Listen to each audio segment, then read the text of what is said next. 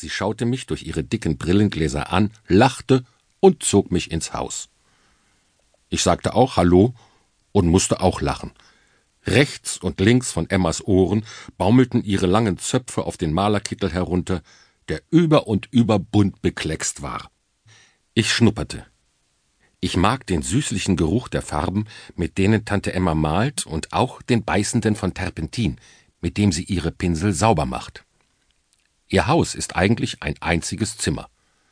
Im vorderen Teil ist die Küche, hinten hängt ein roter Vorhang, und dahinter hat Tante Emma ihr Atelier, wo sie auch für mich einen Platz zum Malen eingerichtet hat. Dorthin deutete sie nun und sagte, ich brauche dich sofort als Assistenten. Du musst mir helfen. Erwin, Erich, Konstantin und Kurt, Antje, Katja, Gertrud und Natascha wieder freizulassen. Sie sind schließlich wilde Tiere. Erwin? Natascha? Wilde Tiere? Wo? Was? Tante Emma stapfte nach hinten und zog den Vorhang beiseite. Tada! Schau her! Meine ersten Werke für die Erntedankausstellung. Du darfst sie als erster sehen. Ich dachte aber erst mal, ich sehe nicht richtig. Vier große Bilder und auf jedem zwei riesige gemalte Regenwürmer? Fast so groß wie ich. Das sind Erwin und Erich und diese beiden Konstantin und Kurt. Links siehst du Antje und Katja und hier Gertrud und Natascha, erklärte Emma und hiefte ein Aquarium vom Fensterbrett herunter, das sie mit Erde gefüllt hatte.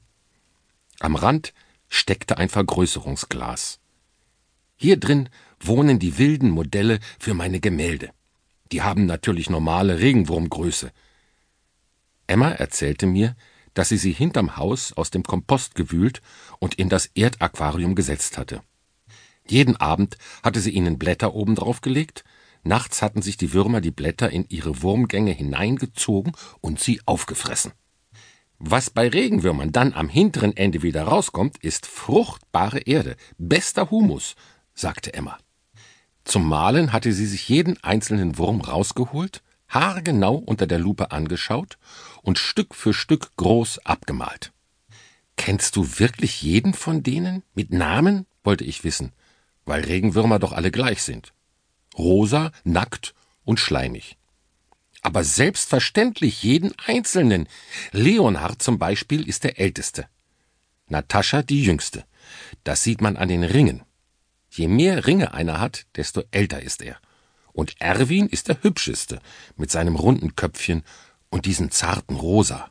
So war das also. Aber man brauchte schon eine gute Lupe, um alle Unterschiede sehen zu können und weil sich normalerweise kein Mensch die Mühe macht, habe sie es eben getan, sagte Emma. So kann nun jeder auf ihren riesigen Wurmgemälden erkennen, kein Regenwurm ist wie der andere. Jetzt aber raus da, rief Emma und fing zu singen an. So ein Regenwurm hat's gut, so ein Regenwurm hat's fein. Ach, könnt ich doch, ach, könnt ich doch ein Regenwürmchen sein. Ich musste blinzeln, weil ich es einfach nicht glauben konnte. Erwin, Erich, Konstantin und Kurt, Antje, Katja, Gertrud und Natascha räkelten sich aus der Erde hervor wie kleine Schlangen, die zur Flöte eines Schlangenbeschwörers tanzten. Als Emma mit Singen aufhörte, zogen sie sich sofort in ihre Wurmlöcher zurück. Weiter singen, flüsterte ich und half gleich mit. So ein Regenwurm hat's gut, sangen wir. Bei Emma fielen die Würmer im Chor ein. So ein Regenwurm hat's fein. Bei Anton sangen die Würmer und wippten im Takt. Ach, könnt ich doch, ach, könnt ich doch ein Regenwürmchen sein. Schnell, bevor sie sich wieder verkrochen, holten wir alle acht Regenwürmer raus.